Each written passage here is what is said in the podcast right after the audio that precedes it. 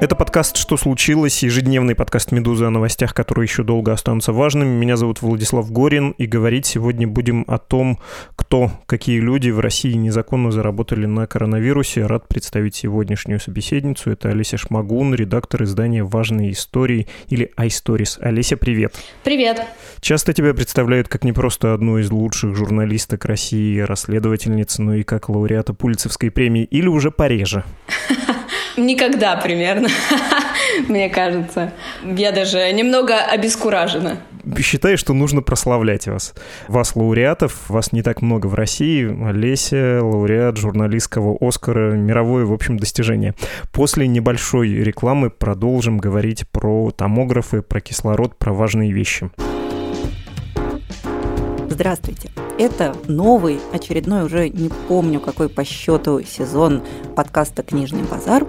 Я литературный обозреватель «Медузы» Галя Юзефович. Здравствуйте, я Настя Завозова, переводчик и главный редактор книжного аудиосервиса «Старител» как в его любимых рассказках Дэвида Митчелла про этих. Я все время забываю, как они называются. По-моему, называются хорологи. Х- хорологи, и меня они почему-то Нет, все... я их всегда называю хронофаги, обурвалки, потому что я не могу запомнить вот этих людей. Никакой границы между строгой фантастикой и не фантастикой уже, в общем, нащупать не удается. Буквально вот до последних страниц она выдерживает эту прекраснейшую, тонкую, четкую, абсолютно хрустальную реалистичность. Но не тут-то был в последний момент, реально как дрогнула, видимо, рука. Подпускает она немножко фантастического элемента. Внезапно. Внезапно. И ты такой сразу, ну зачем вообще вот это было? В этот раз мы с Настей решили отрешиться от дел былого и поговорить о книгах новых, которые уже сформировали какие-то громкие, ясные, заметные тренды, которые, очевидно, нас в ближайшее время не покинут и которые будут развиваться каким-то любопытным способом. Олеся Шмагун про тех, кто заработал на ковиде и какие проблемы, коррупционные проблемы в российской медицине стали критически заметны в эту эпидемию. На чем конкретно можно заработать? Первый вопрос. С кислорода начнем, с истории в Ростове-на-Дону? Ну, там все истории, которые мы писали в связи с ковидом, они на самом деле довольно страшные. Какую не начинаем, можно долго об этом говорить. Но да, давай попробуем начать с кислорода. Итак, что стало известно? Что в 20-й больнице Ростова на Дону 13 пациентов погибли, скорее всего, из-за недостатка кислорода. Рассказал об этом врач-анестезиолог Артур Топоров его зовут. Вот недавно была новость о том, что он уволился из этой больницы, говорит по собственному желанию. Ну, в общем, героический поступок рассказать о проблеме. Можешь развернуть вот эту историю и о выводах, которые вы с коллегами смогли сделать из нее?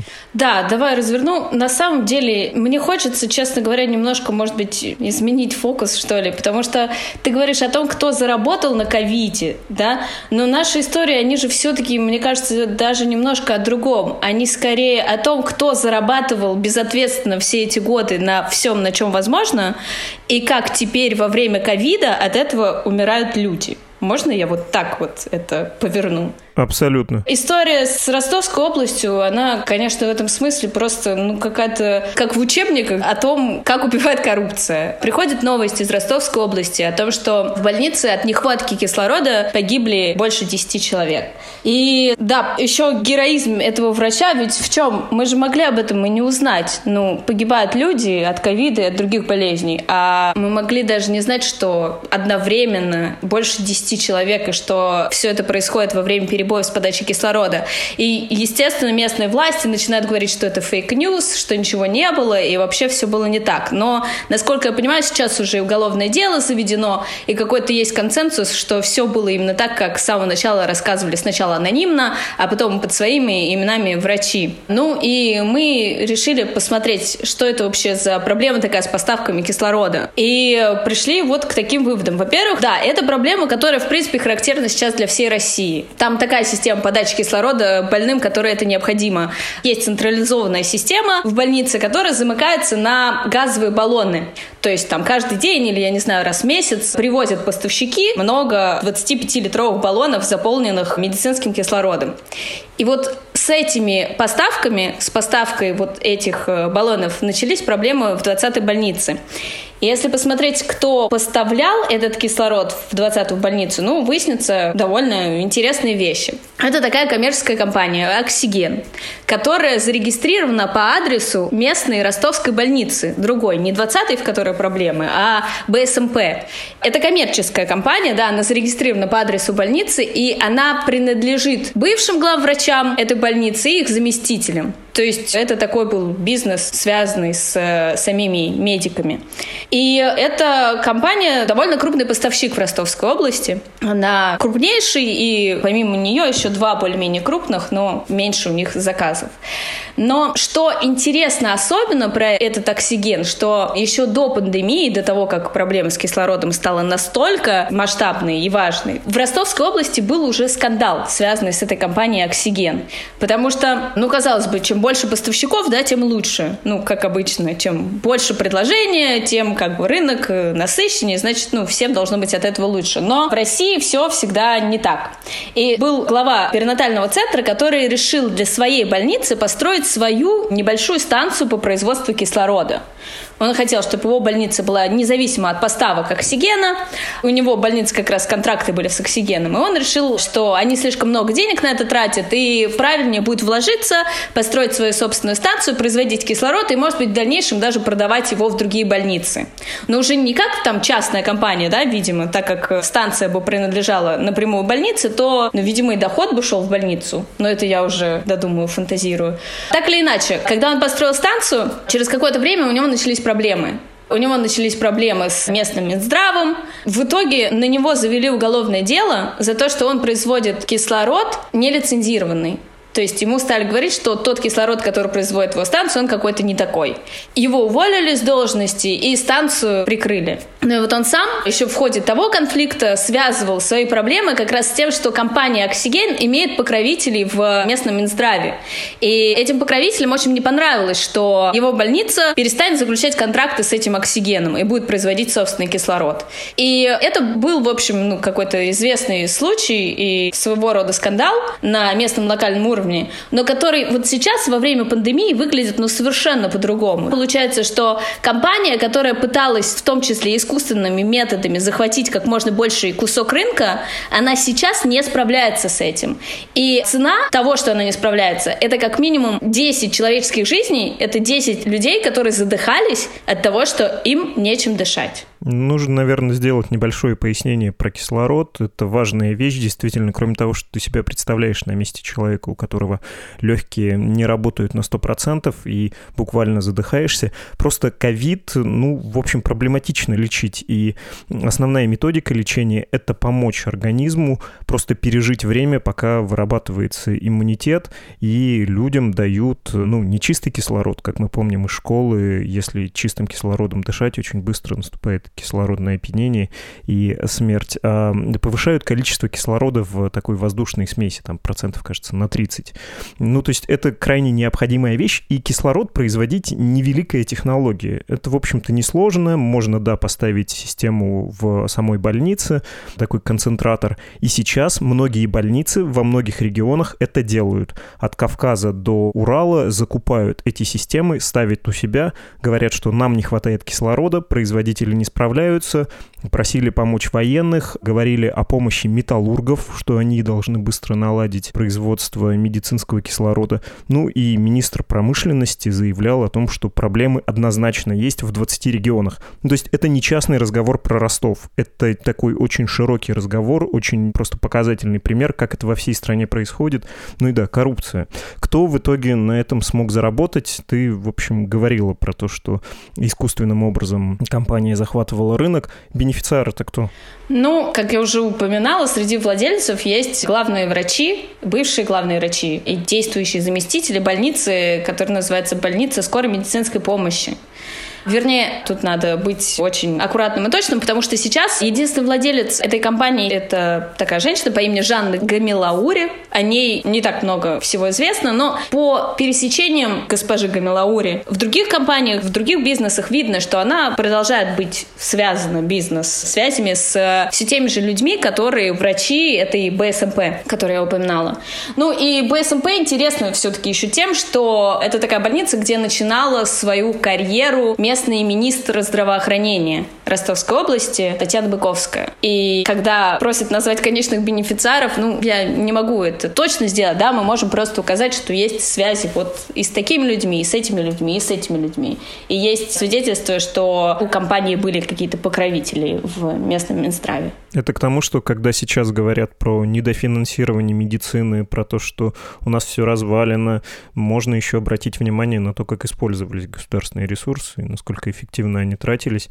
Может быть, если бы чуть более прозрачно это делалось, чуть более рыночно, чуть менее коррупционно, то, возможно, это было бы лучше все устроено. А вот эта бывшая министр э, Ростовской области, она интересная дама, она еще завязана в других делах. Правильно я понимаю, что там томографы еще фигурировали, и эта история, я так понимаю, пересекается с восьмым-десятым годом, с вот этим большим еще президентством Медведева скандалом о приобретении томографов. Или это отдельное дело? Ну, это, безусловно, конечно, отдельное дело, которое не имеет отношения к оксигену, но это как раз к тому, о чем ты говоришь, о том, что говорят, что денег не хватает в медицине, но если посмотреть, как расходуются те деньги, что есть, то возникают совершенно понятные вопросы. И в этом смысле случай с Ростовской областью, он опять предстает каким-то таким каноническим, потому что, ну, помимо того, что мы посмотрели, что это за компания «Оксиген», мы, естественно, стали, когда мы видим, что обвинения уходят на уровень выше, не местных врачей БСМП, да, а министра здравоохранения, мы решили посмотреть, что же это за министра здравоохранения такая, что это за женщина, и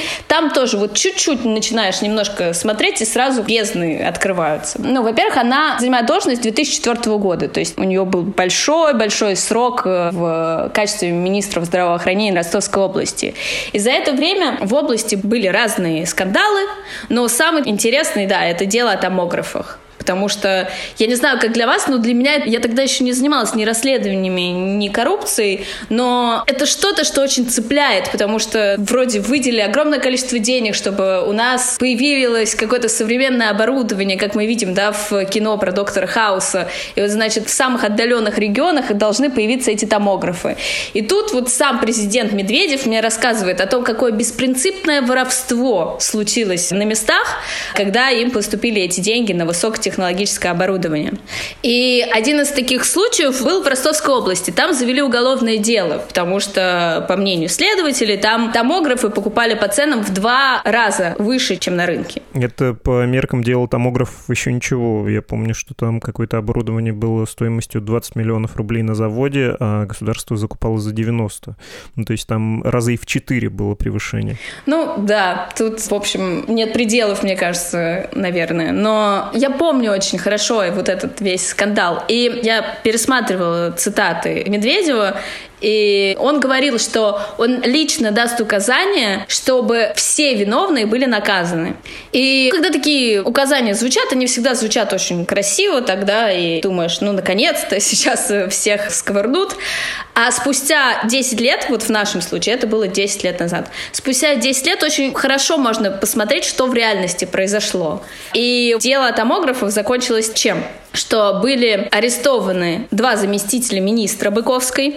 Они получили небольшие сроки, и там был довольно курьезный случай, что они, услышав приговор, просто взяли и вышли из зала суда, не встретив никакого сопротивления. И их потом даже в розыск объявляли, нашли, но одному потом срок заменили на условный. Это значит одно направление. А второе направление — это со стороны чиновников, кто был наказан. Да? Но есть же еще коммерческая компания, которая томографы, собственно, поставляла по этим завышенным ценам, и которая, ну, по логике, должна быть главным бенефициаром. Вот они купили за рубль, продали за 10 и совершили вроде как мошенничество. И был обвиняемый, его зовут Роман Гордашевский, но он скрылся от следствия. Просто сбежал. Был объявлен вроде как в международный розыск, но с тех пор никаких сведений о том, чтобы его нашли, не было.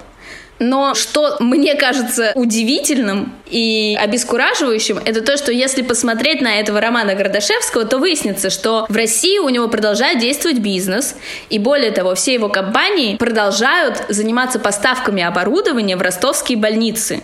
То есть человека обвиняли в мошенничестве при госзакупках, хотели судить, от суда он скрылся, но продолжает зарабатывать деньги все в той же сфере, в сфере здравоохранения Ростовской области. Скрылся он за границей, да ведь? Да, он скрылся за границей, местные СМИ писали без всяких ссылок на источники, что он может скрываться в Канаде.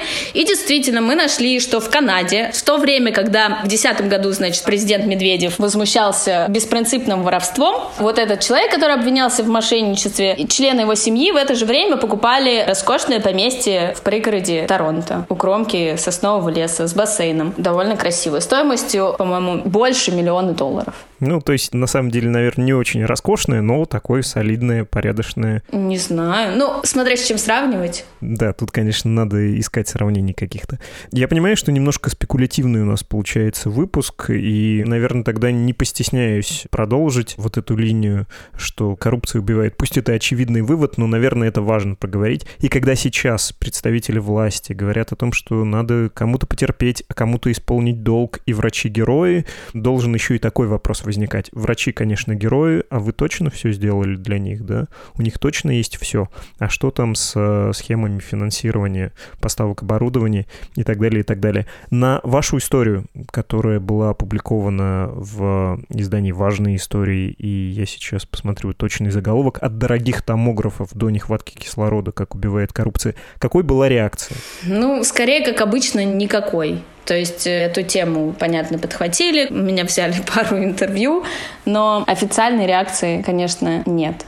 Я пыталась дозвониться до самой Татьяны Быковской, потому что на самом деле я слышала о ней разные отзывы, и нельзя сказать, что все говорят о ней плохо, да, есть э, там представители фондов благотворительных, которые говорят, что ну, в каких-то точечных делах она им помогала, и мне было важно попробовать тоже дать ей какую-то возможность что-то сказать. Она взяла трубку, но сказала, нет, у меня нет времени, и с тех пор, понятно, ничего не было слышно. Я понимаю, что дело расследователя говорить про конкретные факты и строить конкретные цепочки, но если все-таки попробовать обобщить все происходящее, какой-то вывод, помимо того, что коррупция убивает, можно сделать? Можно ли сказать, что в период пандемии, не знаю, может быть, стало меньше таких дел, или наоборот, стало больше, и все это приобрело еще более бесстыдный широкий размах? Потому что когда открываешь сайт Международной ассоциации журналистов-расследователей, OCCRP, там про латиноамериканские и восточноевропейские страны вот примерно такие расследования. Злоупотребление при госзаказе во время коронавируса, лоббирование интересов узких групп, ну и есть редкие расследования про Западную Европу. Там, по нашим меркам, конечно, все совершенно невинно. Подделали документы, когда ввозили в страну маски. Точно ли они не контрафактные? И завидуешь так по-хорошему Западной Европе, конечно, в этот момент. Ну, я, наверное, не возьму сделать прям широкие выводы о том, стало такого больше или меньше. Вот что я в этом вижу, самого, наверное, такого важного, мне кажется, что ты правильно говоришь, когда мы так вот спекулятивно, ну, наверное, хотя я даже не назвала это спекулятивно, но когда мы вот так вот расширяем тему, да, от э, томографов до кислорода, как убивает коррупция, то любой, кто прочитает, подумает, нет, ну вот какие же ироды, да, ну, я не знаю, креста на них нет, что вот они готовы ради своего обогащения жертвовать, я не знаю, жизнями людей. Но на самом деле, конечно, это в голове там у другой стороны, это, наверное, совершенно не так происходит, потому что, когда мы говорим, ну, лоббирование интересов или там завышенные цены, мошенничество, это уже как-то снижает уровень, потому что пока не происходит что-то такое масштабное, как пандемия, ну, это ты чуть-чуть из бюджета там чуть-чуть украл. Или там чуть-чуть вот использовал недобросовестные способы, чтобы захватить рынок, да, чуть-чуть использовал какой-то свой административный ресурс для того, чтобы прижать конкурентов.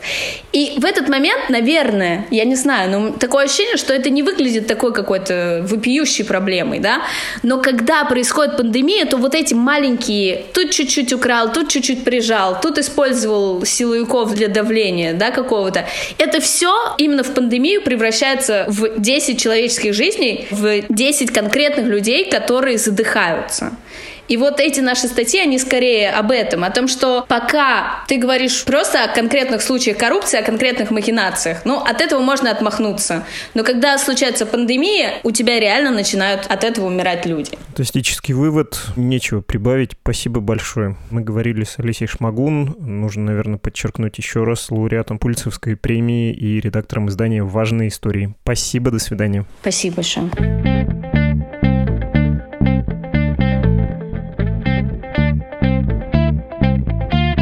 Это был подкаст «Что случилось?» о новостях, которые еще долго останутся важными. Предыдущий выпуск нашего подкаста был о Китае, как страна, в которой началась эпидемия очень быстро, еще этой весной. Поборола вирус и теперь живет почти так же, как до коронавируса. И это по сравнению с развитыми странами Запада, которые борются, борются, борются и не могут побороть эпидемию.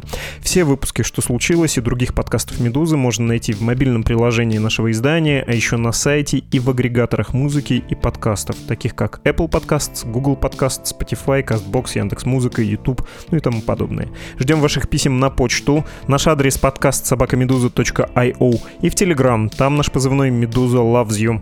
До свидания.